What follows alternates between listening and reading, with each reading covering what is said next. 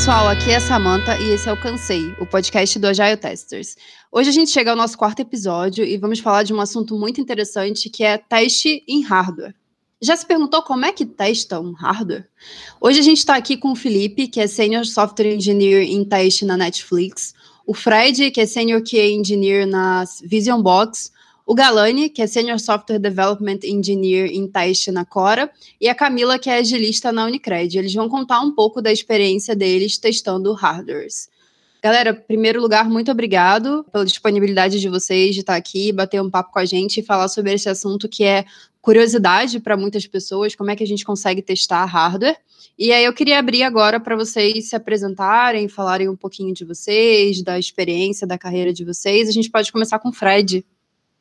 Bom, é muito bom estar de novo na rede mundial dos computadores, fazendo algum tipo de contribuição, como algum de vocês que podem estar ouvindo esse podcast agora. Eu tomei uma decisão há um tempo atrás, há quase dois anos, na verdade, de mudar para Portugal. Desde então, estou aqui tem sido muito bom. É, tenho gostado muito dessa troca. Também tomei algumas decisões com relação à vida pessoal, casamento, etc., que me impossibilitaram de continuar seguindo na vida de comunidade de uma, uma forma mais ativa. Mas eu trabalho como tester há mais ou menos 12, 13 anos. E nesse percurso meu de trabalhar com testes, eu já trabalhei com alguns teste de hardware específico, mas antes de eu começar no mundo de TI específico com desenvolvimento de software, eu trabalhei aproximadamente 10 anos com testes em centrais telefônicas. Então, era muito mais teste do hardware dos equipamentos em si. Eram equipamentos de uma multinacional na época, que chamava Lucent Technologies, que depois foi comprado por uma empresa chamada Alcatel, virou Alcatel Lucent, e eu trabalhei bastante tempo com teste de centrais telefônicas, onde eu tinha muito mais interação com o hardware, então desde energizar, como energizar, montar banco de baterias e a placa circuitos eletrônicos em si, e o que eu menos fazia era programar esses equipamentos que tinham uma linguagem de programação específica, e existia diversos modelos, então tinha muito contato nessa época com firmware e com essas linguagens específicas desse tipo de equipamento, e eram todas Unix Base. Então, foi aí que começou a minha, vamos dizer, um, um, amor que eu tenho por tela pretas e linha de comando. Passando um tempo, quando eu já ingressei na área de, de desenvolvimento de software de uma maneira geral, eu trabalhei uma época numa consultoria que eu ficava em outsourcing numa empresa que produzia rastreador veicular. Então, eu trabalhei testando efetivamente rastreador veicular, que eu também coloquei, voltei a colocar em prática alguns conhecimentos de, da minha época de telecom. Eu também tive formação de um curso técnico de eletrônica e eu voltei a ter contato com hardware e a gente passou por diversos desafios testando rastreador veicular que a gente vai contar um, um pouco mais à frente. E atualmente eu trabalho numa empresa portuguesa que tem escritórios pelo mundo todo, que chama Vision Box, e eu trabalho como um QA de um time que essa empresa tem diversos hardwares diversos aeroportos pelo mundo e aposto que 90% de vocês que estão ouvindo esse podcast já teve algum contato com o tipo de equipamento que a empresa que eu trabalho hoje produz. E, gente, aqui é a Camila, né? Ah, antes de mais nada, é muito bom estar tá contribuindo com conteúdo para a comunidade de testes novamente, né? Eu devo estar tá pouco mais de dois anos bem afastada, que foi quando eu comecei todo o meu momento de transição de carreira para a questão de agilidade.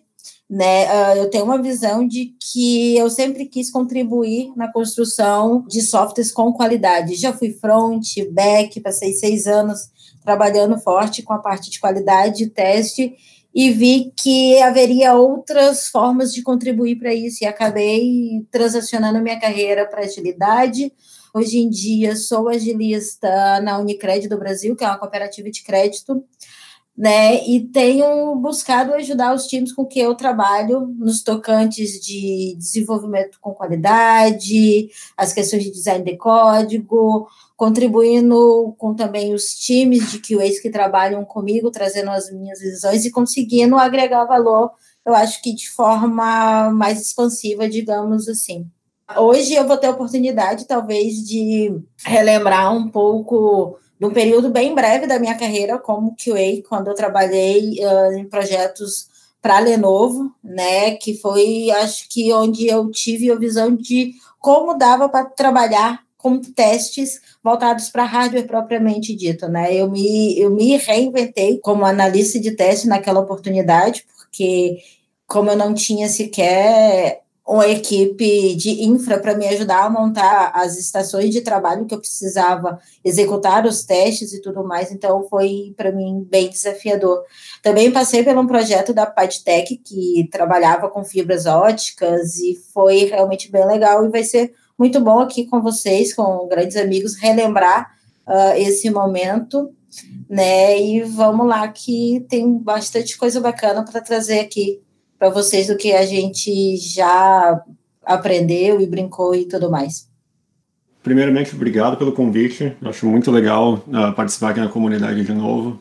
Estou uh, na área de software, acho desde 2003 e com qualidade mais especificamente desde 2005. Acho lá em Porto Alegre quando eu comecei e tinha aquelas ferramentas maravilhosas lá, o Quick Test Pro, uh, Test Director, todas aquelas maravilhas que foi a, a motivação para começar o Selenium outras ferramentas como Water e, enfim, automação de browser. Eu comecei minha carreira naquela época com a web, uh, mas depois mudei para São Paulo, trabalhei no Yahoo uh, por um tempo e lá consegui fazer algumas coisas bem interessantes no alguns projetos como Yahoo Mail para Windows 8, fazendo automação para o aplicativo de e-mail do Windows 8 quando não tinha nada de automação uh, especificamente para o WinJS na época, né? então a gente uh, conseguiu fazer uma implementação semelhante ao, ao Selenium para as apps nativas de Windows 8. Uh, ah, e depois acabei me mudando aqui para os Estados Unidos em 2013, uh, né, trabalhando pelo Yahoo também. Né, foi uma transferência do escritório de, do Brasil para cá em Sunnyvale. Depois do, do Yahoo, eu fui para o Tile, que é uma startup de hardware, que é o que a gente vai focar mais a conversa hoje, né? Onde eu trabalhei como principal QA uh, da empresa, que era basicamente uh, a pessoa de qualidade focada em. Ou não, focada é meio difícil de dizer nesse caso, né? Mas era que estava ajudando todos os times uh, da stack completa, assim, desde a parte de, de firmware, hardware, uh, design, uh, back-end, o sistema de, de, dados, os clientes de web e mobile da empresa uh, e até interagindo bastante com o time de suporte, né, que trazia muitos, uh, muitos problemas dos usuários que a gente acabava levando para o time de engenharia, priorizando, vendo se tinha algum problema de fato, né, e a empresa ela fazia um, um tracker Bluetooth, que é basicamente um dispositivo que uh, hoje em dia tem vários modelos dele, né? Tem uma, uma versão que tu pode colocar na carteira, outra versão que pode colocar na, no chaveiro, na mochila, enfim. E ele conecta por Bluetooth no teu celular e pelo aplicativo tu consegue uh, ver onde os teus itens estão, né, onde teus pertences uh, estão no mundo, pode ligar para eles, né, uma, se eles estiverem no, no alcance do Bluetooth, e também, uh, se tu tiver só o, o, dispositivo na mão e não souber onde é que o teu celular se encontra, tu pode clicar nele e ele começa a tocar o teu celular. Então, se aqui é muito comum as pessoas deixarem o celular em tudo que é lugar, tipo, deixa no, no quarto, uh, deixa na cozinha, não sabe mais onde é que está, porque pode fazer alguma outra coisa. Daí pega o chaveiro que tem um tile, aperta o botão dele e começa a tocar o celular.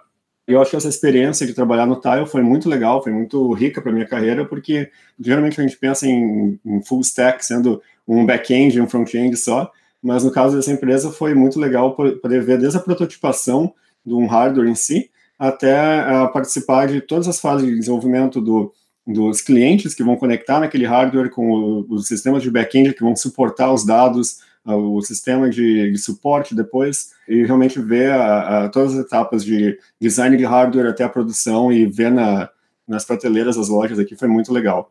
Fiquei mais ou menos, acho uns dois anos lá e já faz quase três agora que eu estou no Netflix, no time de TV UI, que é o time que faz a interface que vocês usam para ver o Netflix, em basicamente todos os devices que não são Apple TV, que não são Android e, e iOS e web. Então, basicamente, todos os videogames, todos os caixas de TV a cabo, aqueles dispositivos como o Fire TV, etc., é tudo nesse time que eu trabalho agora. Mas o foco de hoje vai ser mais essa parte do tile mesmo, porque é onde eu tive mais contato direto com o hardware. Vocês me conhecem já, né? Meu nome é Leonardo. É trabalhando aí questão de desenvolvimento e teste de software faz mais de 13 anos. É, tipo, o meu contato com hardware foi em, foi em duas empresas, né? Tipo, é, no meio da minha carreira, eu trabalhei com uma empresa chamada Move Mais.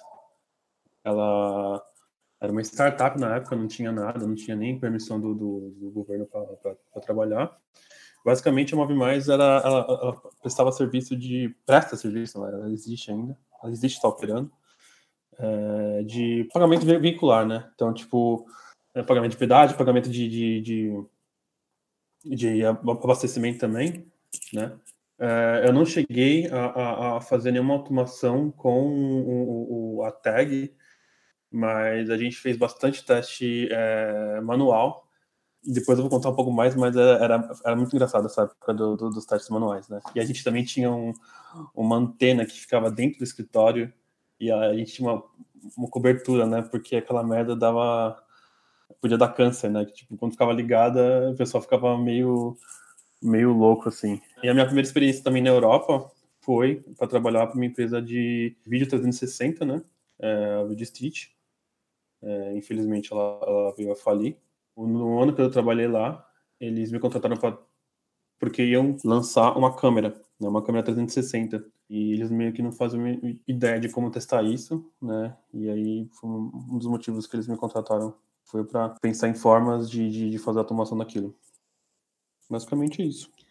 Bacana, pessoal. Já dá para ver que a gente tem bastante o que, o que conversar nesse episódio.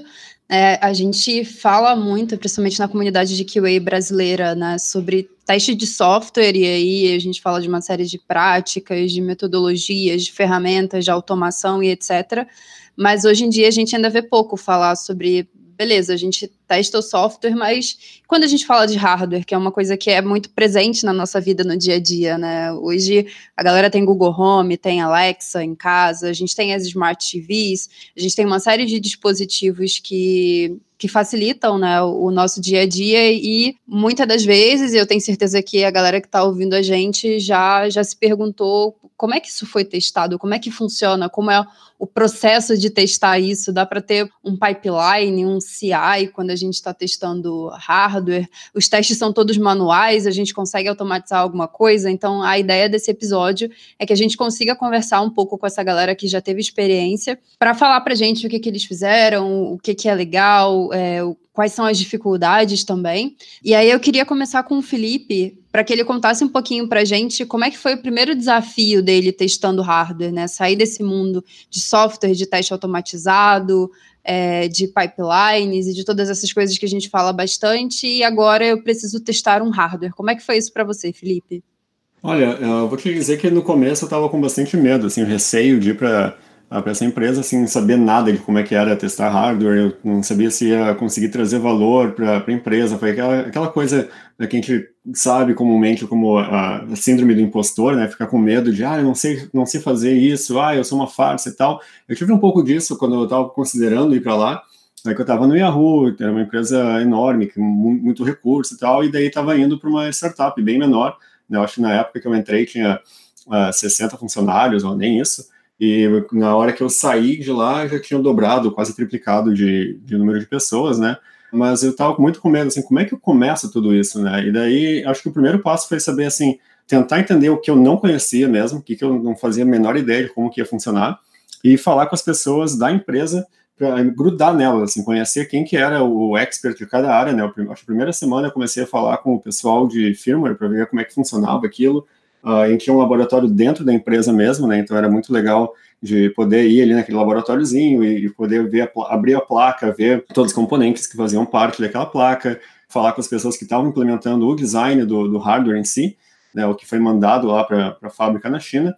Uh, assim como as pessoas do lado do, do software, né, do, dos clientes que conectavam naquele hardware, para entender como é que o protocolo funcionava, né? Então, é legal assim começar de tanto tanto faz, começar de é, dentro para fora ou de fora para dentro, para começar a ver cada parte diferente do hardware, né? Que tu tem que, o que que tu precisa testar, o que que não precisa testar, o que que tem de cobertura existente, o que que não tem. Né? No caso do, da, da empresa no, Tile, uh, já tinha um pipeline, uh, assim dizendo, para o firmware.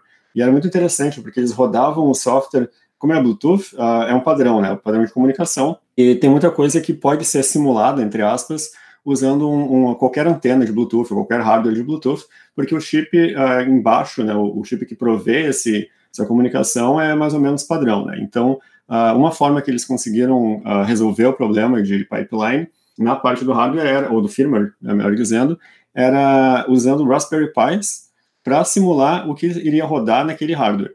E a placa, quando a gente fala o hardware, ele teve várias versões. Né? Quando eu entrei lá, estava na segunda geração do, do, hardware. E quando eu saí de lá, saíram outros produtos, né? outros, uh, outras melhorias, né? como eu comentei, a versão que entra na, na carteira, a outra versão que coloca na, na, no chaveiro, a versão que liga uh, de volta para o celular. Né? Então, foi muito interessante ver a evolução do hardware e, e sempre ter esse pipeline básico ali, que era mandar esses comandos né, da placa por uma outra coisa que a gente conseguiria controlar, que no caso era o Raspberry Pi, e ver qual era o resultado da comunicação, né?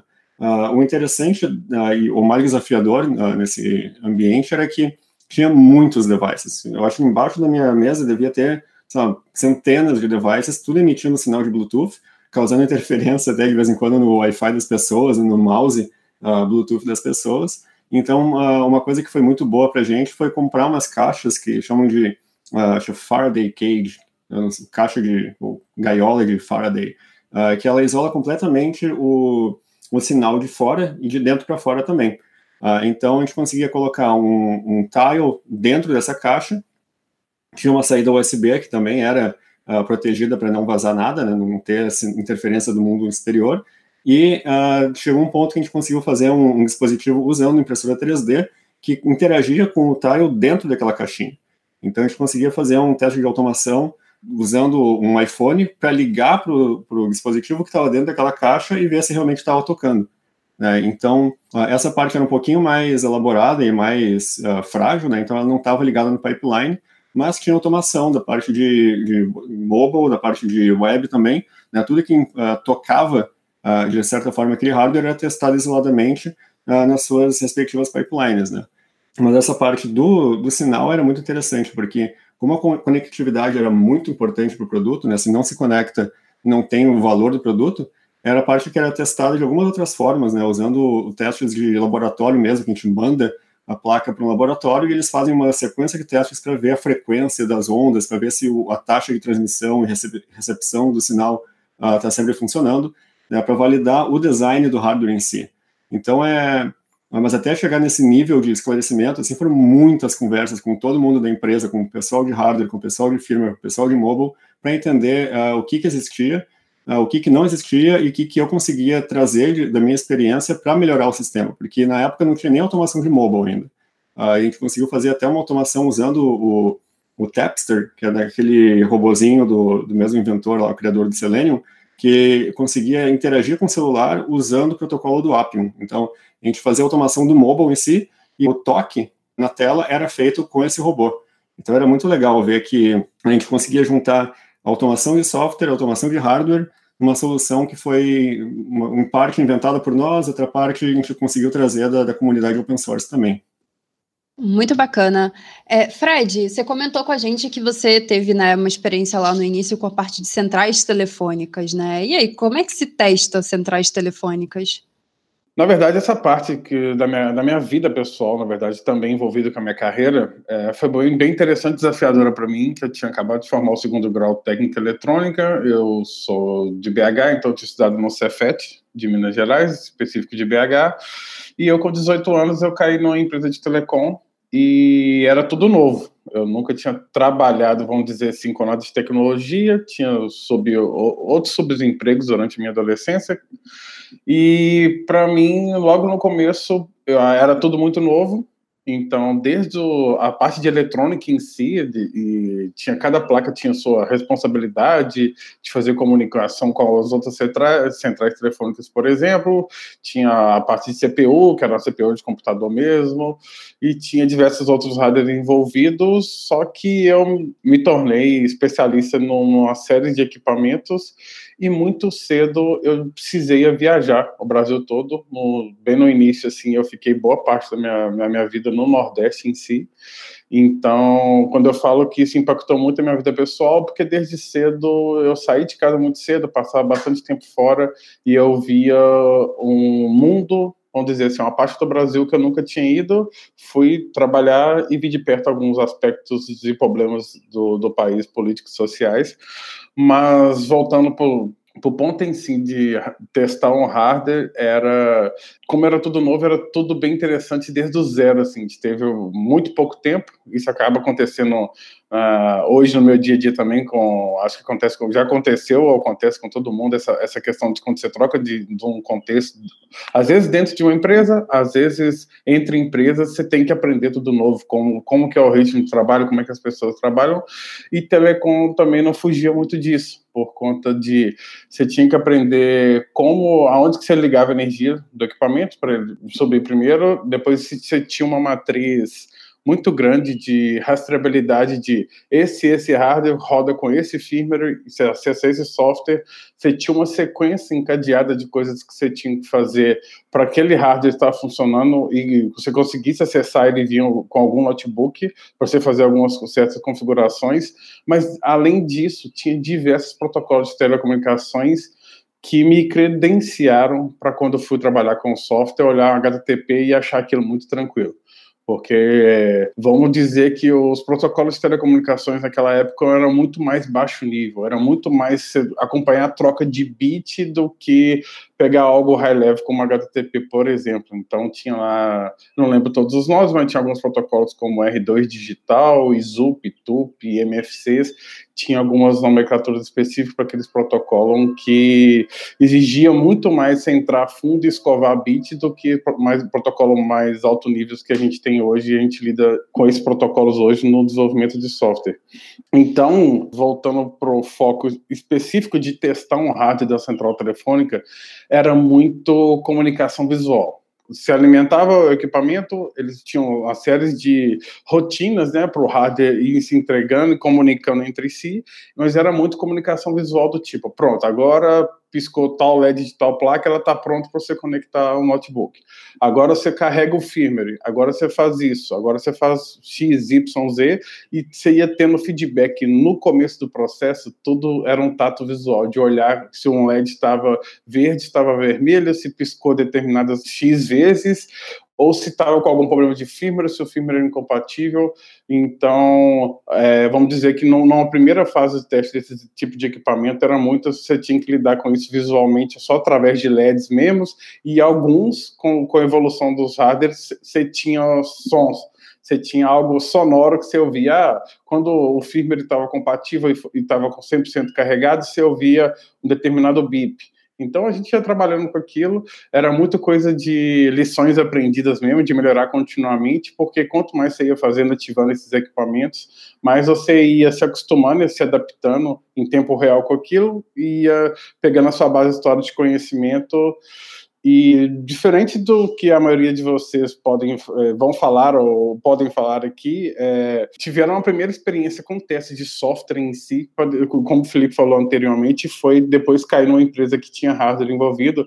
Eu comecei justamente testando centrais telefônicas, tendo contato muito mais com hardware e com software, mas foi nessa experiência que eu tive o trigger para trabalhar com desenvolvimento de software, porque na maioria das vezes a configuração de determinados tipos de centrais telefônicas era muito complexo, porque tinha uma linguagem específica de programação, tinha uma série de comandos que você tinha que respeitar uma ordem para você conseguir fazer uma uma configuração do equipamento desse. Só para dar um exemplo bem rápido aqui, imagine que você está em Belo Horizonte. Antigamente, quando você ia ligar para São Paulo, era um determinado valor. Se fosse ligar para outra cidade de Minas, por exemplo, Betim, era um valor bem mais baixo. Então, você tinha toda uma matriz de tarifação para configurar com comandos da sequência. Só que eu fui, com o passar dos anos trabalhando com aquilo, eu fui vendo e falei, olha, isso tem um certo padrão e alguns modelos que, à medida que o firmware, o hardware e o software de controle dessas centrais telefônicas iam evoluindo, a gente ia tendo, vamos dizer assim, contato no mais alto nível com esse tipo de, de equipamento. Foi até que começou alguns equipamentos você conseguir exportar CSV, você conseguir exportar dados de algum tipo de, de algum formato, e eu comecei importando isso para Excel e fazendo macros em Excel, fazendo tabela dinâmica que me geravam um, arquivo no formato que eu conseguia fazer um dump do, do equipamento faz um, algum comando que tirava um dump, que tirava toda a configuração, conseguia transformar aquilo em Excel, salvava aquilo como CSV, depois tinha uma outra ferramenta que a gente convertia aquilo para linguagem de equipamento específico e fazia um restore, e a gente conseguia ganhar muito tempo com isso. Então foi esse trigger que eu tive que eu falei, olha, por que não é, ajudar a desenvolver alguma coisa mais profissional do que um Excel com tabelas dinâmicas, PROC-V etc., para facilitar o trabalho dos técnicos de telecom no dia a dia. E a empresa que eu trabalhava, o dono da empresa teve um trigger e comprou uma software house que fazia justamente isso. E assim eu fiz essa migração de largar o mundo de telecom e começar a trabalhar com o desenvolvimento de software de uma maneira geral. Muito legal, Fred. É realmente o caminho contrário, né? Você há muito, muito tempo já estava nesse, nesse mercado de, de testar hardware e migrou depois para software diferente do que a gente acaba é, vendo normalmente. Léo, agora eu queria ouvir um pouco de você. Como é que foi a sua experiência na ORHA, lá na Europa? É, a empresa, né, que o, ela, ela virou ORHA, né? Ela se chamava Video Stitch e ela tinha esse estúdio de fazer stitching de 360, né? Então, tipo, quando eu cheguei lá, o pessoal fazia automação de teste com uma grid cheia de é, daquelas é, Go, GoPro, né? Tinha uma, um rig que era tipo uma, uma esfera de plástico, né? Que eles colocavam todas as câmeras lá e no, no processo de CD, né? Gravava tudo, fazia o stitch e via se estava tudo funcionando ok, né? Então, tipo, quando eu cheguei lá, eles estavam começando a, a, pensar sobre, sobre a câmera, né? Já tinha um protótipo da câmera, já tinha um protótipo do, do box, que eles chamavam, né? Então, eles queriam vender essa câmera junto com um pequeno computador acoplado para poder fazer essa transmissão de vídeo 360, né? Que era o, o, o conceito do, do produto. E, e aí, eu tinha alguma, algumas partes, né, para poder fazer esses testes. A gente tinha... Eu, eu terminei o CD e logo depois a empresa morreu, né?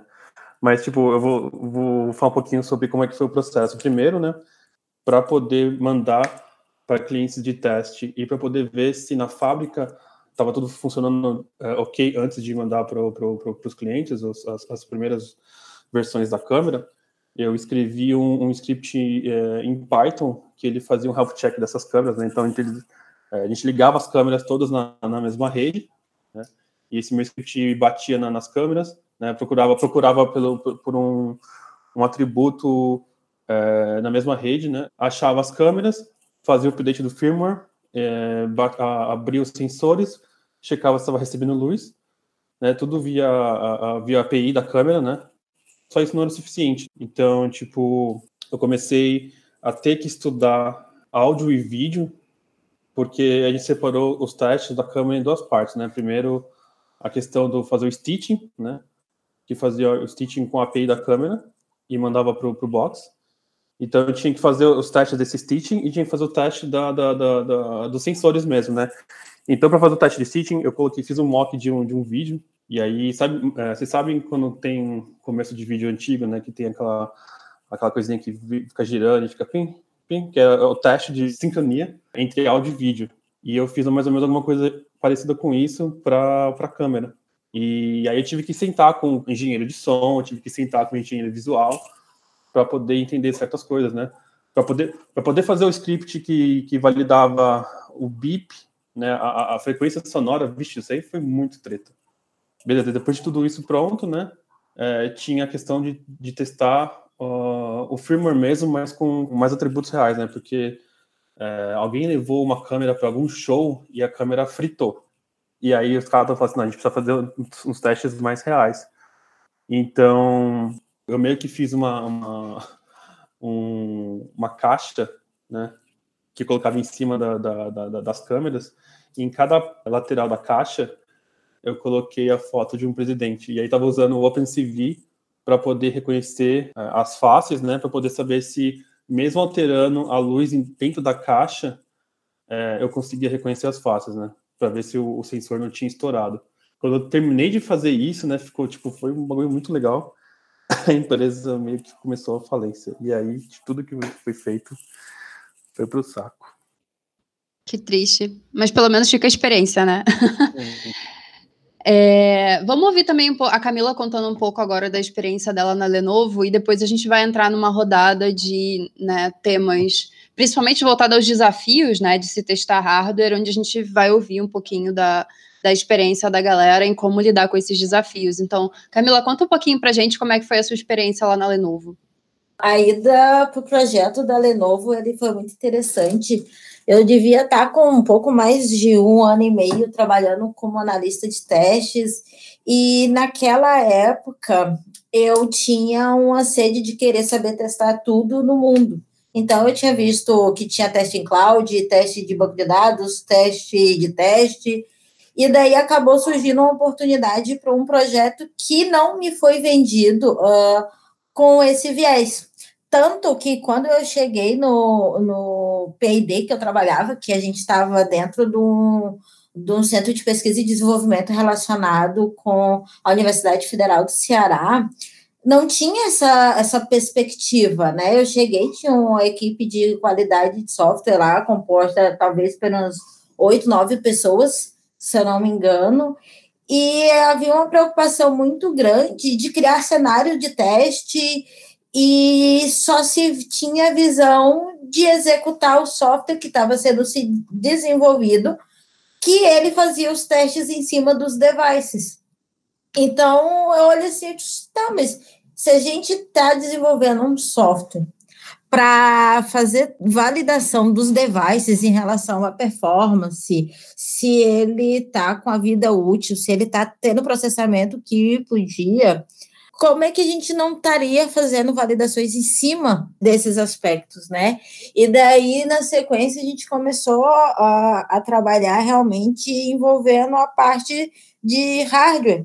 Então, eu tive nessa oportunidade de é, montar servidores, porque a gente tinha validação de placa ótica, de placa-mãe, placa de som, então todos os componentes que iam dentro, desde uma CPU até o, os notebooks e também os servidores. Então, começou a ter é, é, essa visão.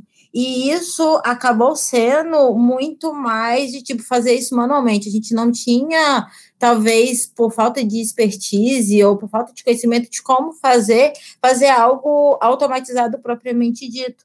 Mas foi muito divertido, uh, e eu digo divertido porque realmente foi começar a fazer algo que não sequer tinha sido pensado. Eu nem sequer imaginava como se poderia. Uh, eu ia fazer um teste numa placa-mãe para saber se ela estava com a vida útil dela realmente uh, dentro do esperado, ou se uma placa ótica estava fazendo a leitura de um, de um CD, por exemplo, como deveria. Então, trouxe todas essas perspectivas. Porém, acabou sendo um projeto que ele foi abreviado, né? A gente tinha algumas frentes de trabalho.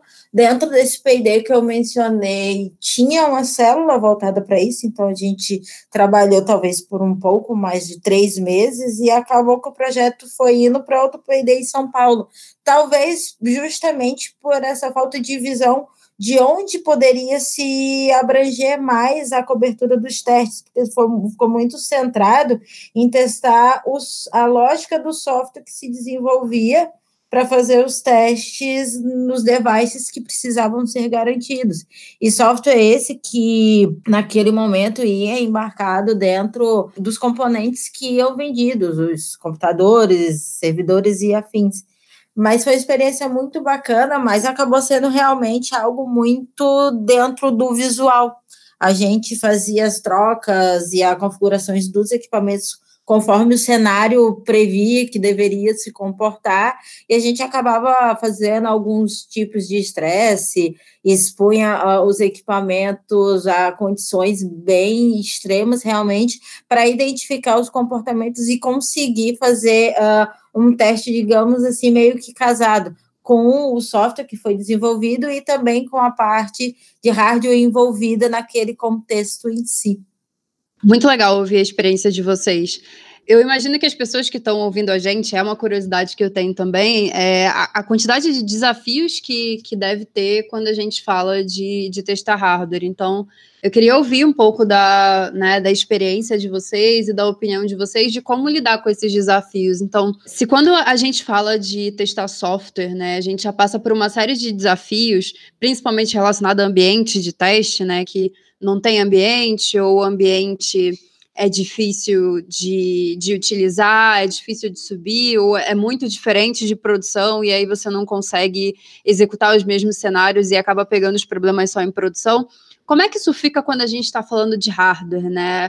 É, vocês tiveram acesso a todos os equipamentos que vocês precisavam testar? Vocês conseguiam reproduzir é, exatamente o cenário do que ia acontecer em produção quando esses dispositivos chegassem na mão dos clientes. Como é que, como é que foi isso na experiência de vocês?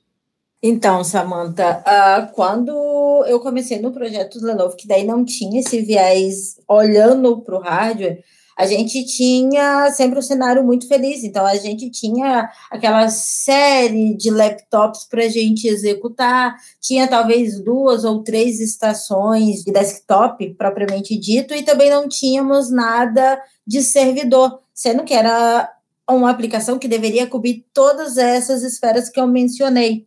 Então, cabia uh, a gente a tentar montar, dado o contexto que seria cobrir em uma oportunidade, uh, eu tinha que fazer uma validação em cima da temperatura de uma placa-mãe para ver se realmente estava evidenciando a temperatura que, que precisava ser espelhada na tela e não tinha nenhum nem desktop, tampouco notebook que tivesse aquela configuração específica. Então, lá vai a Camila desmontar, abrir, pegar device dali, da colar e ir montando. E vale ressaltar que eu não tinha habilidade nenhuma com a parte de hardware, eu nunca sequer tinha aberto uma CPU com sucesso, então eu já perdi algumas máquinas de uso pessoal, porque eu ia fazer uma mera limpeza de cooler para tirar poeira, talvez, e me vi diante de um computador aberto, do notebook aberto, e eu tinha que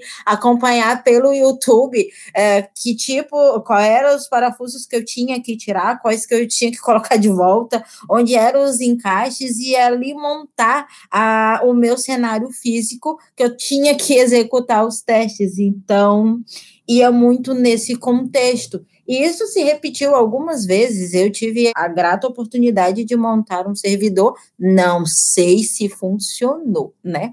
Mas uh, acabei tendo essa vivência aí. Para mim, me agregou bastante, né? Não que hoje eu me coloque com aptidão para fazer novamente, mas tinha esse viés sim então, eu vejo que tem é, essa relação do que a gente pensa de cenário, quando a gente está pensando no ambiente lógico de software, também tem essa construção, quando a gente precisa de um hardware que atenda ao determinado cenário que foi pensado ou que precisa ser uh, coberto. Eu sofri com dois problemas, né, nessas minhas experiências, né, com, com a câmera e com, com a tag. É, com a câmera, Tipo, a gente tinha um PM que ele não, não se comunicava muito bem com a gente, né? Com a, parte, com a galera que testava. Então, tipo, eu nunca sabia qual que era a câmera que eu tava, que tava no, na minha ponta, é, quando eu tava escrevendo o script né, e fazendo o, o teste de obturação. E, eu nunca sabia que, que câmera tava lá ou que firmware que, que o PO tinha atualizado, né?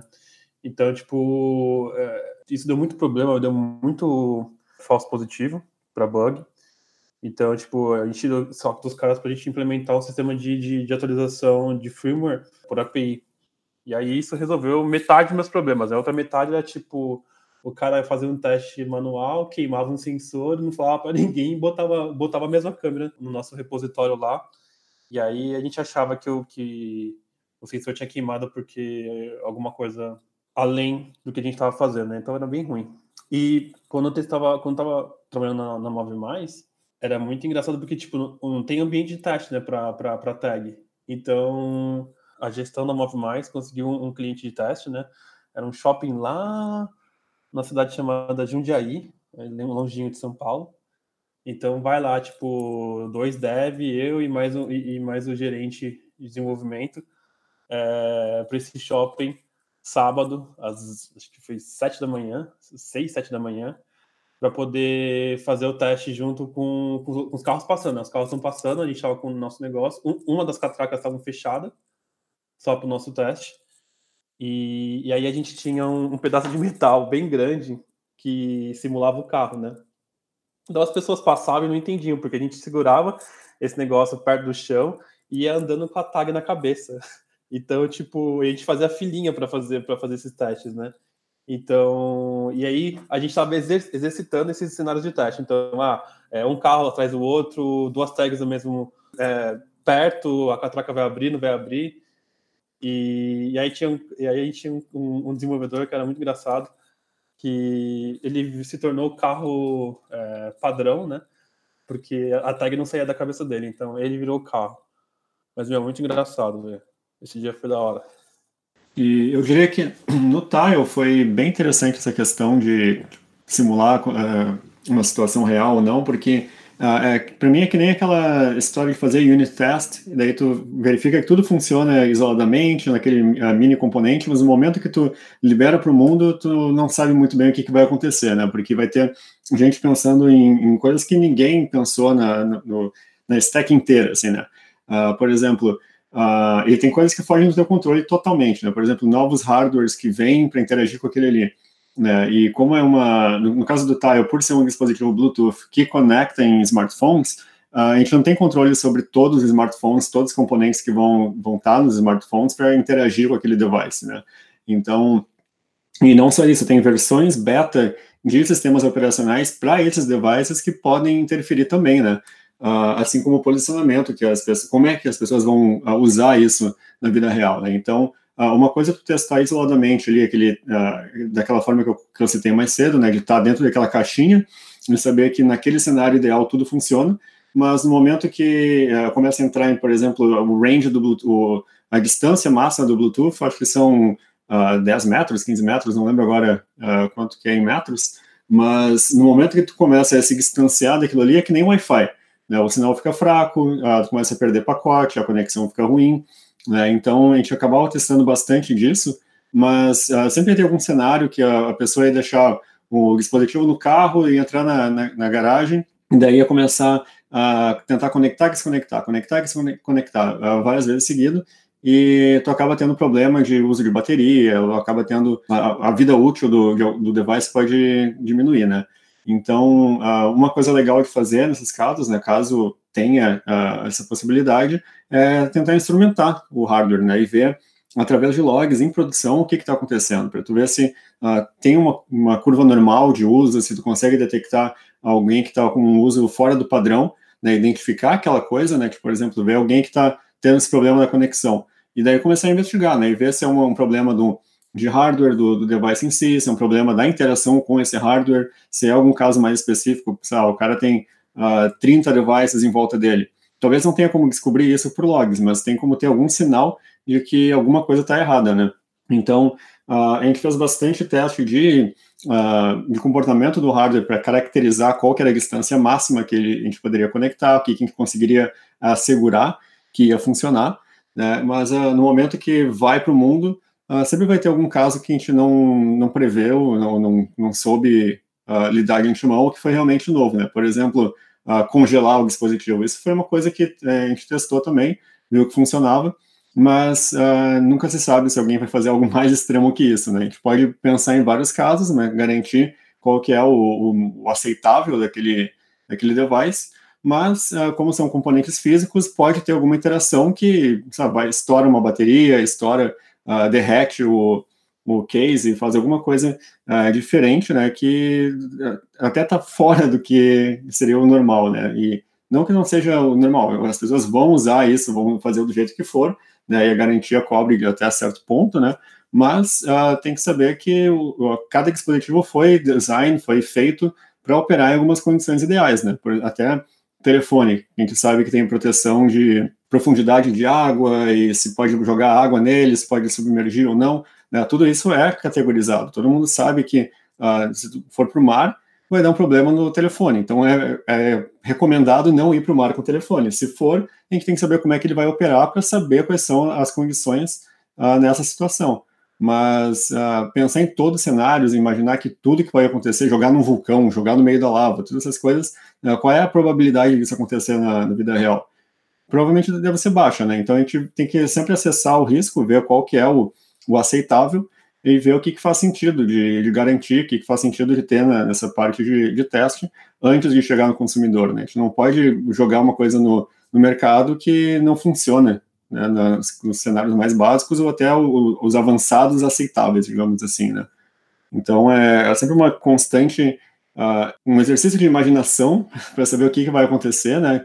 Uh, mas tem coisas que realmente fogem do controle. Por exemplo, vem um Apple Watch, vem um iPhone novo, vem um iOS novo, vem um Android novo, né, que muitas vezes a gente não, só aquelas empresas que estão desenvolvendo o telefone uh, ou algum outro hardware têm acesso, então fica meio difícil de prever o que, que vai acontecer. Então a recomendação é sempre colocar logs, colocar instrumentação, ver o que, que faz sentido, de tentar pegar a informação do uso do mundo real e adaptar a estratégia de teste internamente. Bom, para falar um pouco de desafio, disponibilidade de hardware, compatibilidade com o ambiente, etc., tem algumas histórias engraçadas. Vou tentar deixar de uma maneira mais resumida aqui, mas é, eu lembro na época de telecom ainda com centrais telefônicas, tinha. Primeiro, no governo terceirizou todas as empresas de telecom estatais, né? Cada estado tinha a sua, o governo terceirizou isso e privatizou, na verdade, né? Então, empresas privadas adquiriram para cada estado as telecoms na época. Em Minas, por exemplo, era Telemig e virou Telemar. E o que aconteceu com isso? Que se passou um tempo depois dessa privatização, que teve uma lei que o município com 92 pessoas, mais ou menos, eu acho que é esse número, é, tinha que, todo município com mais de 92 pessoas tinha que ter um telefone público, pelo menos. Isso nós estamos falando lá de 2003, 2002, mais ou menos, eu acho. E o que aconteceu com isso foi eu, em uma das cidades do Nordeste que eu estava, era um, vilarejo bem pequeno no interior do Piauí, não me lembro o nome agora, e o, o equipamento tinha, foi instalado por alguma outra pessoa e já tinha sido entregue na época para Telemar, e a gente voltou lá porque tinha diversos, diversos, diversos problemas e ninguém conseguia entender. Então, na época, era uma empresa americana, veio um americano, e eu fui junto com ele, mais uma, uma, uma uma equipe inteira, e a gente chegou lá e simplesmente era a cidade não tinha energia elétrica, era motor gerador, que só era ligado à noite, era um motor diesel que era ligado, então só tinha energia elétrica à noite. E ele se assustou com aquilo, o americano se assustou e perguntou, mas por que só tem energia à noite? Eu falei, é, porque é, que não tem energia elétrica e tal. Então, o que aconteceu? O equipamento parava de funcionar porque as baterias não foram projetadas para segurar, segurar todos os dias é, a central funcionando, a central telefônica funcionando durante o dia inteiro. Então, se passou um, dois meses, aquilo, as baterias não aguentavam, a central desligava e as pessoas ficavam sem telefone. Então, foi um caso assim de, é, um, vamos dizer assim, foi feito, planejado, construído todo um hardware dentro de condições controladas e no Brasil foi o primeiro caso mundial de não ter energia elétrica estável, era bem intermitente e é, aconteceu esse problema. Junto disso, a temperatura também. Então, tinham centrais em centrais telefônicas instaladas em algum no sertão, assim, vamos dizer, em algumas cidades, alguns estados do Brasil que tem aquele sertão que é muito, muito, muito quente, seco, e também as, é, vamos dizer, os coolers paravam de funcionar, às vezes, eu lembro uma, quando a gente colocou uma central mais próximo dos lençóis maranhenses, por exemplo, entrava areia que não estava vedado muito bem o equipamento, então tem todas essas questões de clima, igual o Felipe comentou, o, pular com o celular dentro do mar, como é que ele vai se comportar com relação a isso. Dentro desse mundo de telecom, eu tive esses desafios, e mas teve uma parte muito engraçada com relação à central telefônica, que assim, uma parte engraçada da vida é que eu estava fazendo a universidade, bem no começo, estava na transição de, do mundo de telecom para o mundo de desenvolvimento de software em si, e uh, como as centrais telefônicas foram evoluindo, com o passar de um tempo, você tinha um software que você bastava ter uma conexão de internet, que você acessava a rede onde as centrais telefônicas estavam, e você conseguia ter acesso a ela. Você tinha um terminal que você tinha acesso a dar comandos para ela. Então eu usava isso no nosso favor, assim. Às vezes tinha uma, um, alguns dos amigos que queriam sair depois da aula, assim, e eu consegui ali, com acesso à internet da faculdade, conectar no equipamento, ligar para namorada, por exemplo, com o número da casa desse amigo, para ele falar que já estava dormindo, depois a gente saía. Mas é, não era, sei lá, uma coisa tão boa, tão legal de se fazer, mas na época era o que vinha na cabeça e a gente fazia assim mesmo. E quando eu trabalhei com rastreador, a gente tinha um desafio muito grande, porque, primeiro, era rastreador veicular, e o maior número de clientes eram empresas transportadoras, então era instalado muito, é, vamos dizer que acho que 85% era questão de caminhão. Então, é, como no Brasil a gente tem uh, é um país vamos dizer, tem um problema muito sério com segurança. Então, esse rastreador ele tinha um botão na cabine do caminhoneiro que ele podia apertar, que era o botão de pânico, se ele tivesse sido roubado. E quando ele apertava esse botão de pânico, ele começava. Alguns modelos tinham um chip de telefone nele e começava a tentar emitir um sinal de alerta que a, a central que recebia esse alerta dos caminhoneiros, via a última posição que o, o equipamento tinha conseguido enviar e acionava a polícia para ir lá. Então era o tempo todo isso. E passava assim, determinados cinco minutos, determinado tempo, ele desligava o motor também. Então a gente tinha esse desafio de conseguir testar isso. E além de outras coisas, por exemplo, ah, transportador, um caminhão andando a mais de 100 km por hora, tinha que emitir um sinal para falar, ó, o caminhoneiro está correndo muito, isso é, é perigoso e tal. Então, para fazer esse tipo de teste, o que a gente tinha que fazer? Pegar um carro, colocar o, o rastreador dentro do carro e, e acelerar. Então, tinha a parte engraçada de que, ah, eu quero dirigir, eu quero correr para ver se está funcionando mesmo, mas a gente tinha esses desafios e esses problemas de, olha, como é que a gente vai simular isso? Não tinha outro jeito a não ser pegar e fisicamente fazer isso.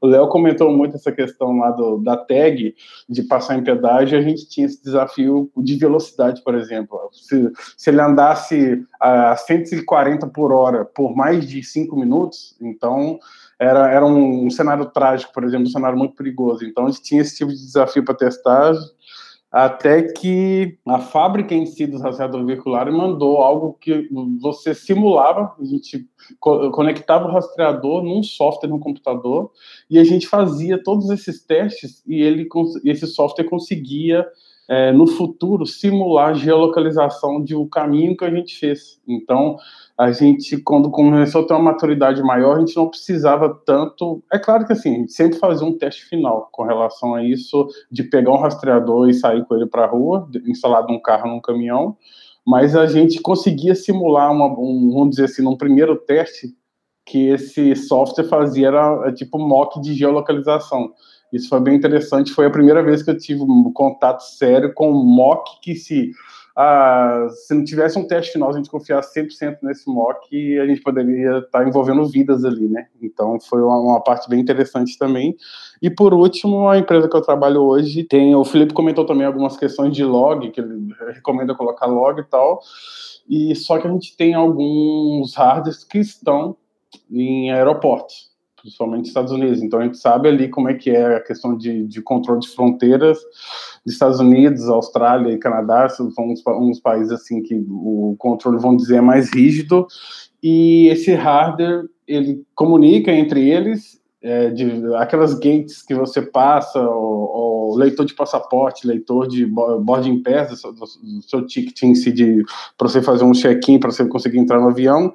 E a gente tem, essa, tem esse problema que nem sempre o aeroporto ou a companhia aérea nos dá, nos dá permissão de conseguir ver log. Então, muitas vezes, ainda, até hoje, a gente precisa se deslocar até o local para conectar localmente ali no equipamento e conseguir ter acesso a esses logs para conseguir reproduzir um bug. E junto disso tem a questão de é, um pouco o momento atual, nós estamos em tempos de pandemia e a gente precisa, a gente sempre precisa fazer um teste com o hardware em si e está sendo bem desafiante que a gente teve que conseguir criar algumas emulações do hardware específico hoje para tentar ter algum certo tipo de confiança em alguma versão da plataforma como um todo, não software, mas hardware também, que, que muda a versão, incrementa alguma feature, mas a gente não tem acesso hoje ao hardware específico por conta da pandemia, tem sido desafiante e a gente está, na medida do possível, criando emulações e tentando que se torne o mínimo confiável.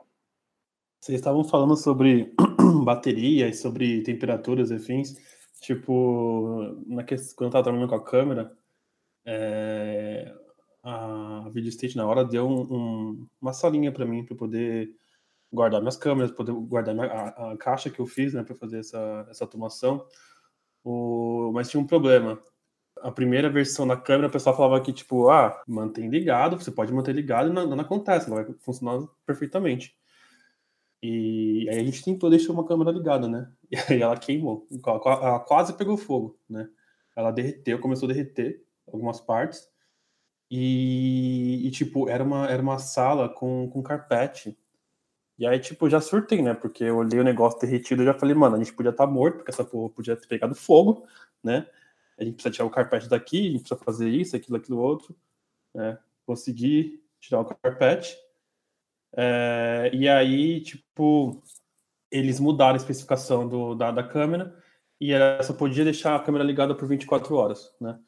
E aí, como era um dispositivo PoE, né? Então, se, se, o cabo de rede tivesse ligado na câmera, ela estaria ligada e ela não tinha tipo uh, battery save, alguma coisa desse tipo, não tinha idle, ela sempre ficava ligada. Então, eu tive que eu estava pesquisando sobre formas de, de, ligar e desligar coisas remotamente, né? Tinha visto um, um Raspberry Pi com tem um, esquema, tem um, um, módulo que você coloca junto com o seu Raspberry que ele, que ele faz essa gestão de, de fonte de energia, né? E eu pensei nisso, mas é, eu lembrei que existe tipo os produtos de automação residencial, né? Então eu, eu comprei aqueles é, aqueles ou alguma coisa que ficava tudo ligado nele. Então o meu o meu script de teste ele batia nessa nesse Bank e falava pode ligar tudo. E aí começava a fazer um pulinho na câmera até, até ver quando a câmera tava, ligou 100% e aí começava a fazer os processos de teste. Mas foi bem legal esse, esse, isso também. Muito bacana. A gente falou um pouco, né, sobre essa questão, né, de, de mocks e de como simular, né, o mais próximo do ambiente real, que são desafios que a gente tem é, quando está testando software também. Agora eu queria ouvir se vocês têm alguma história é, diferente, né, ou engraçada de algum teste que vocês tentaram simular uma situação real e aí que tenha sido diferente, engraçado ou até mesmo perigoso, né? Seria legal ouvir de vocês algumas histórias sobre isso. Tem teve a questão que eu acabei de falar, né, de quase ter pegado fogo, e também dos, dos, dos, dos desenvolvedores de, de vídeo era, era muito engraçado quando mostrava assim, seu, o, o seu novo firmware tá queimando os sensores, né? Esse cara, mas nunca, mas nunca. Aí botava lá e jogava aquele, aquele azul bem, bem, bem denso, assim. E era muito engraçado ver, tipo, o, o, negócio meio que derretendo, a imagem corrompendo, corrompendo, e pô, a câmera desligava e. Cara, não, não. Você cagou meu software. Não, não, você tá com a versão errada. E era, era eu estava sempre errado. no caso do Tile, eu poderia dizer que tem dois ou três exemplos bem uh, marcantes para mim que foram, uh, foram bem complicados de reproduzir depois. Que um era a interação entre o Bluetooth do carro, Bluetooth do celular e o dispositivo. É, eu lembro que eu e meu colega Dev lá, gente saiu pela cidade andando de carro, dando voltas e mais voltas e mais voltas para tentar coletar dados né, do uso real, de como é que funcionava aquilo ali, né, que o bug era bem específico. Eu acho que era quando uh, aumentava o volume no carro e tinha o, um número X de dispositivos conectados no celular e tentava receber uma ligação do, do celular, uh, dava um problema no Bluetooth e reiniciava o sistema inteiro de Bluetooth do celular. E a gente não sabia se era um bug nosso, por estar usando muito Bluetooth, se era uma interação com o, o telefone em si, ou alguma outra coisa, né? Então a gente ficou horas andando pela cidade com o, tele, o telefone conectado no carro, o Mac conectado no, no celular também, para pegar os logs em real time ali do que estava acontecendo, uh, e tentar reproduzir, ou pelo menos coletar informações necessárias para ter algum indício do que estava acontecendo, né? Porque a gente não tinha a combinação exata que a pessoa tinha relatado como problema, né? Então, era um modelo específico de carro, de um ano específico, que tinha um sistema de, de entretenimento específico, com a versão específica do iPhone, com o número de, de devices conectados também, então foi um processo muito demorado que a gente não conseguiu fazer tão rápido, né? Pegar as informações que a gente precisava, mas uh, foi interessante sair andando pela cidade e, coletando essas informações, né? Uh, outro caso que eu me lembro também relacionado à conectividade era uh, logo quando saiu o AirPods, tinha um outro Beats que usava o mesmo chip que o AirPods, e alguém tinha relatado que quando estava correndo na trilha, não sei quantos quilômetros por hora, e tinha conectado um, um tile com o iPhone, com o, o AirPods, e recebia uma ligação, também dava algum problema. Então tinha que tentar simular essa mesma situação de correr, usar a música através de um aplicativo específico, tinha que ser ou Apple Music ou Spotify, não lembro agora qual que era, uh, com aquele modelo específico de, de, fone de ouvido e ver se conseguia reproduzir, né? Uh, e o terceiro caso era relacionado à bateria, né? Que nem eu comentei mais cedo de uh, situações extremas, né? Tinha um problema de um, um caso específico de um, do modelo de, de aparelho que se baixasse de tal temperatura ele poderia não ligar mais. Né? Então, o, o, jeito de testar, né, validar se o bug fix estava funcionando mesmo, foi ir para um lugar com neve, né, botar na frente de uma lareira e botar na, no meio do, do gelo para ver uh, em que momento, né, se iria acontecer esse problema, ver o que estava acontecendo e pegar os dados de diagnóstico para entender quais foram as últimas mensagens que o, o aparelho trocou com o celular e ver se estava funcionando mesmo, né? Porque uh, as baterias têm uma especificação de de temperatura ideal que elas funcionam, e dependendo do, da temperatura, tu acaba modificando né, o, as propriedades físicas da bateria que podem causar uh, algum problema da operação do, do, device. Então, são esses três exemplos que eu lembro assim, de cabeça que me marcaram, assim, de uh, tentar reproduzir, tentar pegar o, os dados corretos, tentar entender mais do ambiente em si, né, e nunca vai ser igual, exatamente igual ao que a pessoa relatou, porque tem casas diferentes, tem material de construção diferente, tem uh, outros devices que podem interagir com aquele teu. Né? Então, a gente fazia o máximo que dava para tentar chegar nas, uh, no nível de detalhamento que nem a pessoa relatou, ou até se não relatou muita informação, a gente ia atrás, né? Tipo, foi um, sistema de detetive, assim, tentar achar né, pistas do que pode ter acontecido, tentar colocar o hardware naquela situação, uh, tanto por uh, reproduzindo em cenários reais ou interagindo com o hardware diretamente, né? uh, ah, para tentar trigger, tentar simular de novo aquela condição, né, aquela condição de falha. Então, é muito difícil quando lida com fatores ambientais que tentar reproduzir, é, às vezes chega a ser quase impossível, né, porque aquele momento do tempo passou, aquele lugar que a pessoa estava, aquela condição específica acabou, não, já não existe mais, mudou a temperatura do ambiente, mudou o lugar da pessoa, mudou outros posicionamentos de devices em volta dele, então a gente tenta ver o que, que é o comum, o que, que uh, faz o sistema, quais são as entradas que alteram o estado do sistema para dar aquele problema de novo, né? Bom, então, com relação a isso, eu já, eu já antecipei um pouco, eu tinha falado dessa questão de que a gente fazia na universidade de ligar para namorada, família, ligar para pessoas com outros números da casa das pessoas, ou outros números. A gente fazia alguns tipos de brincadeira de ligar para as pessoas com o próprio número dela e a pessoa olha para aquilo e fala: ah, como que eu mesmo estou me ligando? E depois a gente falava. E eu acabei ficando um pouco conhecido entre minha, minha turma de amigos por fazer isso. Tinha essa questão que, também da velocidade, a gente tem que simular efetivamente um carro a 140 km por hora, 150, num determinado X tempo. Então a gente se divertia um pouco com isso também, mas tem coisas sérias também relacionadas a isso. Tem um fato que eu me recordo que era na época do rastreador também, que era o bloqueio de sinal. Então, uma, da, uma das maneiras que a gente comunicava, vamos dizer assim, a central comunicava com rastreadores era via SMS, e também ele emitia algum sinal usando a rede TDMA na época, GSM depois, e então cada rastreador tinha um chip. E a, foi aumentando na, na época que eu trabalhava nessa empresa que produzia esses rastreadores o número de roubos de carga, né? Então tinha algumas quadrilhas que roubava carga de caminhão e alguns caminhões tinha esse rastreador e eles descobriram que esse rastreador tinha essa funcionalidade, então ele tinha, eles, as quadrilhas começaram a usar antena para bloquear o sinal, assim o rastreador não conseguia emitir a última posição que ele estava e a central não sabia onde estava o caminhão.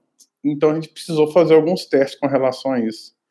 Aí, uma vez que a gente foi sair com um rastreador e uma antena, e a gente parou próximo de uma estação da polícia, e a gente parou a comunicação na Polícia Federal todinha, de uma estação da Polícia Federal numa autoestrada, e aquilo, a gente viu as pessoas saindo, o policial saindo, todo mundo com o telefone na mão, quando a gente se tocou que a gente estava bloqueando, usando a antena para simular um caso real que estava acontecendo e era uma feature que a gente precisava fazer. Então, isso foi. A gente tinha que tomar bastante cuidado com isso, porque você tinha como você tinha tipo um potenciômetro que você controlava a intensidade do sinal do bloqueio à sua volta, e a gente sempre queria testar isso trazendo até fazendo uma analogia com o teste de estresse, carga e performance no mundo de software, assim, a gente queria testar esse bloqueador com sinal máximo para ver até quando ele bloqueava e como o rastreador se comportava nesse tipo de situação. Ah, no meu caso, como eu já disse, eu não tinha muita desenvoltura nas questões de montagem de ambiente físico propriamente dito. E um contexto que me deixou, naquela época, muito constrangida, por assim dizer, foi quando, nessa história de abre equipamento, troca devices, eu queimei um notebook que eu tinha recém tirado da caixa. Então, foi marcante e extremamente constrangedor. Mas faz parte do jogo, né? Então, não temos muito para onde fugir. Bacana. É, agora eu tenho mais um outro assunto aqui, a gente já está indo para o final do nosso podcast, a conversa tá, tá boa, mas a gente precisa terminar alguma hora. É, eu queria ouvir um pouco de vocês a experiência quando o assunto é upgrade de firmware. Bom, o que eu diria sobre upgrade de firmware é que depende muito do como é que o hardware é, foi desenhado e o que, que ele tem de dispositivos de segurança, né, para evitar que caso uh, tu coloque um firmware estragado ou que não tenha, não seja exatamente o que tu mandou para o device, ele não vai tentar uh, carregar aquela versão estragada, não vai conseguir, uh, vai conseguir ainda operar independente do que for mandado para ele, né? Então, tem dispositivos que têm uma, uma parte específica de memória dedicada para sempre nunca trocar aquela versão ou usar ela como backup, né? Uh, e tem dispositivos que têm até três bancos de memória que tu pode ficar alternando versões. Tem a versão atual, tem a versão original e tem a versão que vai ser instalada na sequência. Né? Então, uh, depende muito do, de como o hardware é feito, né? mas no geral, uh, acho que tem algumas formas simples, assim, de, ou comuns, digamos assim, que é ver se o, primeiro testar o, firmware em si, né, na sua versão nova, testar, ver se ela funciona, se já tem, ela passa todos os testes de funcionalidade que a versão anterior tinha, e daí o, testar o processo de upgrade também, é importante, né, saber se tem essas features de segurança que nem eu estava comentando, né, caso a gente mande uma versão estragada, ele vai conseguir voltar para a versão original, ele vai uh, jogar fora o que tiver nessa versão, nessa versão do Flash, uh, ou o quê? Né, então depende muito do como foi feito, mas uh, o que eu diria que é, é bem comum é, é, depende muito do, do preço também dessa memória, né? Do qual quanto de memória tu precisa para garantir que essa segunda cópia ou terceira cópia do, do firmware vai funcionar. E também o próprio mecanismo de upgrade de, da transferência em si, se tem algumas uh, algumas uh, medidas para ter certeza que aquele firmware que está sendo enviado é de fato legítimo, né? Então, se tu manda por, por Bluetooth, uh, pode quebrar esse firmware em vários pedacinhos de alguns kilobytes e cada pedacinho tem que passar na, no checksum, tem que passar como se fosse a assinatura daquele pedaço para saber que não é alguém que está tentando injetar um, uma versão do firmware que não deveria rodar. Né? Então, geralmente, uh, quem tem controle sobre o hardware, quem tem controle sobre o, o software que vai rodar naquele hardware, eles conseguem uh, criar um mecanismo bem seguro, né, para não, não ter o tampering, não ter uh, essa alteração do software que deveria estar naquele hardware, para ter garantia de que só quem é autorizado a mandar aquela versão vai conseguir, ou uma versão nova vai conseguir uh, programar e interagir com aquele hardware.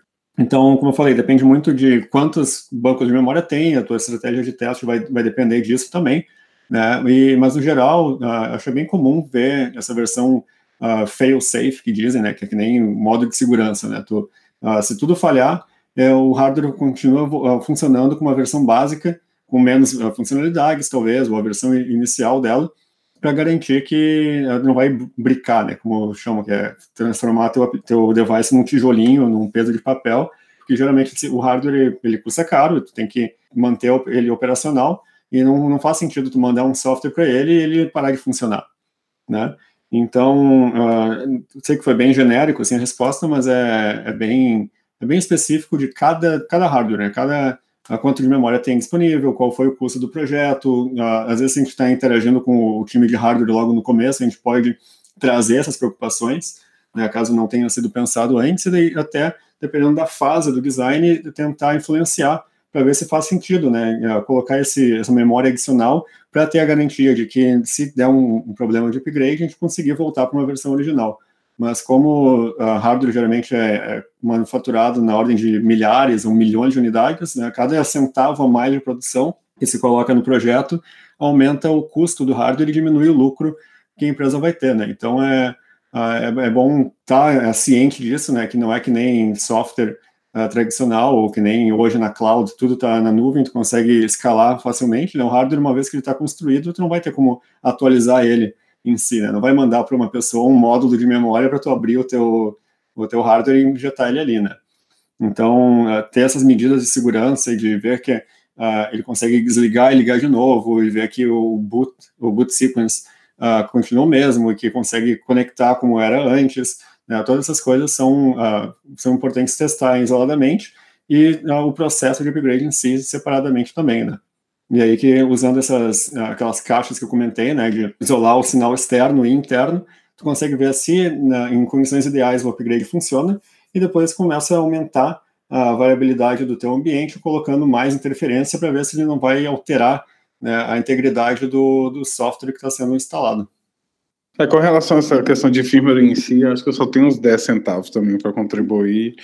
É, na época de telecom, é, o hardware, os, os hardwares, à medida que as centrais telefônicas iam evoluindo, a gente já recebia para fazer instalação e configuração. Um, um, bem no começo, não, que a gente tinha que carregar o firmware o firmware no, no, nos hardwares e a gente tinha esse trabalho manual de fazer e fazer todos os outros testes, que depois de configurar o equipamento inteiro, a gente tinha que fazer as ligações para dentro do, da cidade, para dentro do estado, para dentro do país e algumas ligações internacionais para ver com, como no fundo o firmware estava se comportando com isso, que era um, um upgrade, e depois a gente já tinha essa garantia vindo da fábrica, que é os problemas que a gente passou por, por alguns anos tendo em fazer vamos dizer, em campo essa atualização de firmware, a gente, eles foram trabalhando melhor nisso e já vinha uh, os hardwares novos com os firmwares carregados, atualizados, então a gente não tinha tanto mais essa, vamos dizer, demanda de garantir que o filme foi, que a gente respeitou o boot sequence ali, por exemplo, se todos os testes que a gente tinha que fazer em hardware tava, tinha, foram feitos e está tudo correndo bem. Vindo, voltando lá para a questão do rastreador, tinha isso muito bem regulamentada, tinha um processo muito bem definido. Quando iam colocar um firmware novo num certo modelo de rastreador, tinha todo um teste que se, se, era feito de maneira minuciosa e um número X de tempo, e além de ter algumas pessoas que ficavam viajando com dois rastreadores, então tinha algumas empresas que eram parceiras que iam com o modelo atual que eles já tinham e instalavam outro para ver como se comportava, então tinha uma demora maior para fazer essa atualização de firmware. E o problema que eu tinha quando eu trabalhava como tester nessa empresa de rastreador específico era que, diferente hoje de um, de um vamos dizer, do ambiente que se tem uma pipeline para testar um software, o firmware eu tinha alguns developers que eram tinha assim a mente muito fechada, a cabeça era bem difícil de convencer eles que eles achavam que a versão que ia para a produção do firmware tinha que sair da máquina deles. Então, a gente passou um bom tempo mostrando para ele que poderia se definir um padrão de, de bibliotecas instaladas num sistema operacional X com as bibliotecas nas versões instaladas que isso poderia ser buildado e gerado o firmware em um outro ambiente que não fosse a máquina dele. Então, o desafio, o desafio que eu tive foi convencer esse, vamos dizer assim, esse estereótipo de desenvolvedor de firmware que naquela, naquela época não, não, não confiava em buildar um, um firmware sem ser na máquina dele. Então, ele só, ele, na verdade, ele, não é que ele confiava, ele só falava assim, eu só garanto se você usar esse.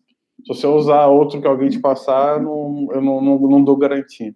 Então, foi um, um, dos desafios que eu tive com essa questão de atualização de firmware para ser carregado em algum tipo de hardware.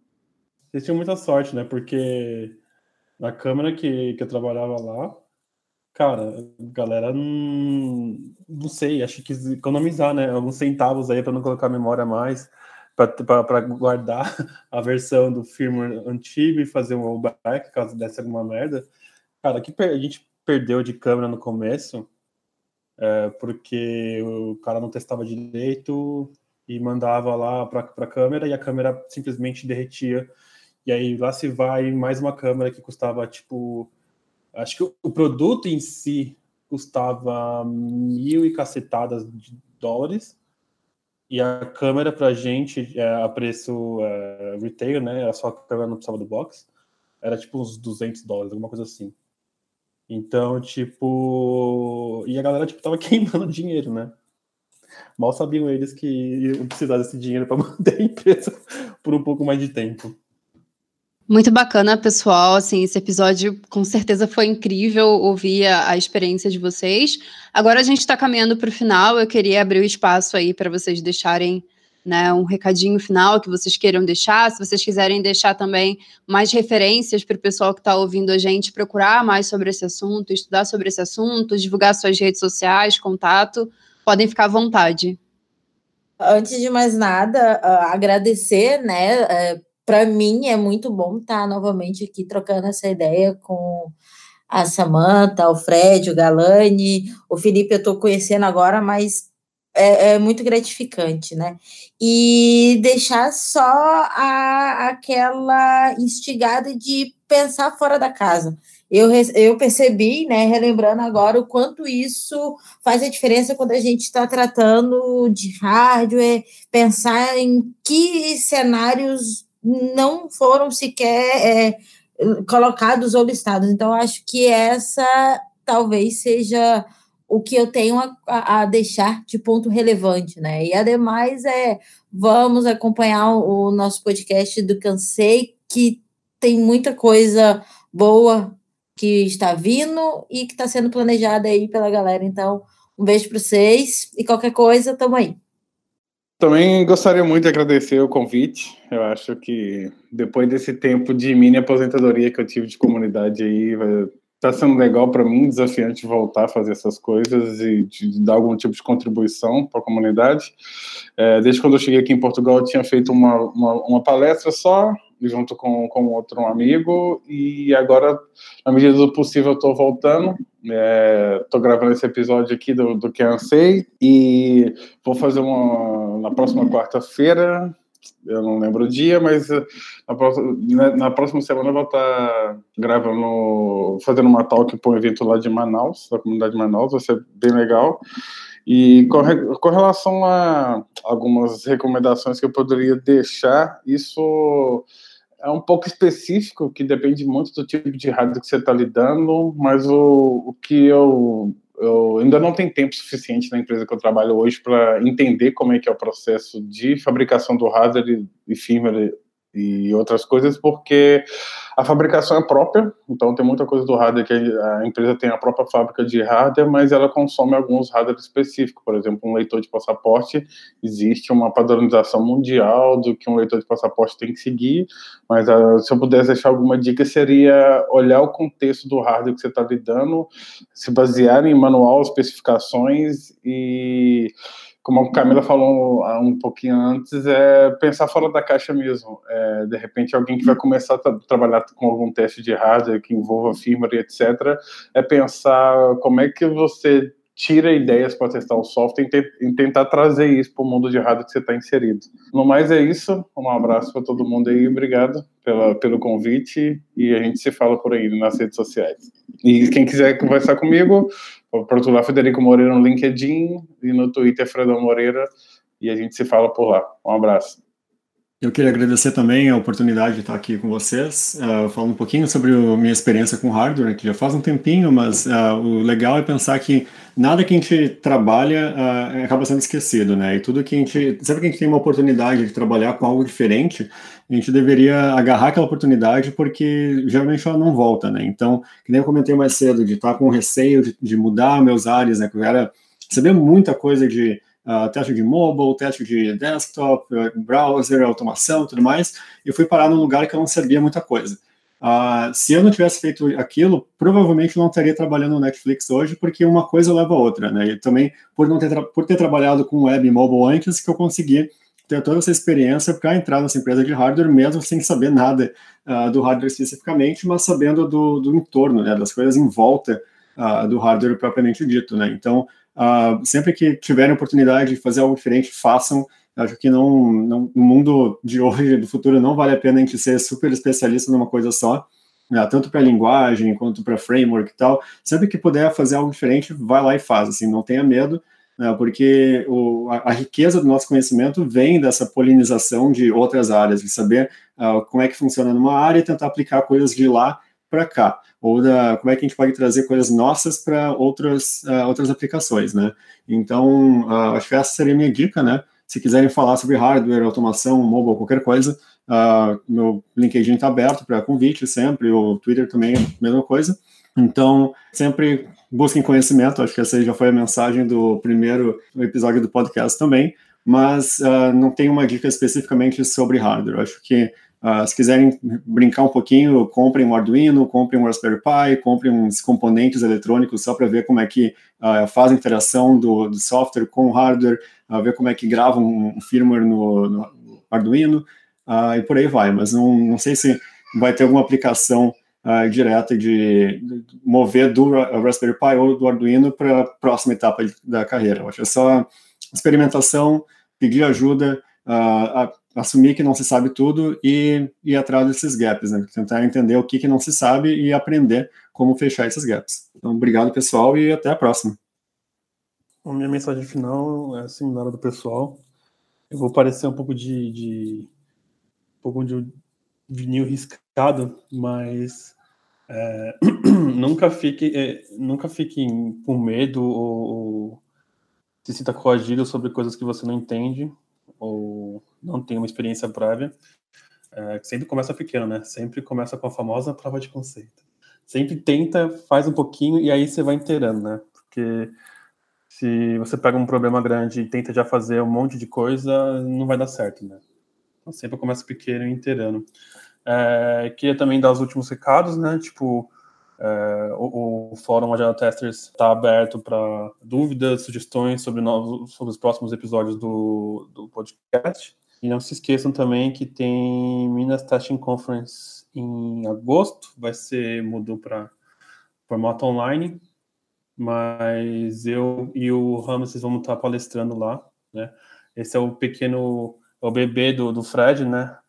É, o Fred que foi um dos, um dos fundadores aí do MTC. Satisfação aí, rapaz. E satisfação também tá compartilhando é, esse, esse podcast com, com o Felipe, com a Camila e com a Samanta. Muito obrigado a vocês pelo tempo disponibilizado. Muito, muito obrigado mesmo, galera. Esse foi mais um episódio do Cansei. Não esqueça de seguir o nosso podcast na sua plataforma preferida e seguir também o Agile Testers nas redes sociais. A gente está no Twitter, LinkedIn, Facebook. E para mais informações, você pode acessar agiletesters.com.br. E até o próximo episódio.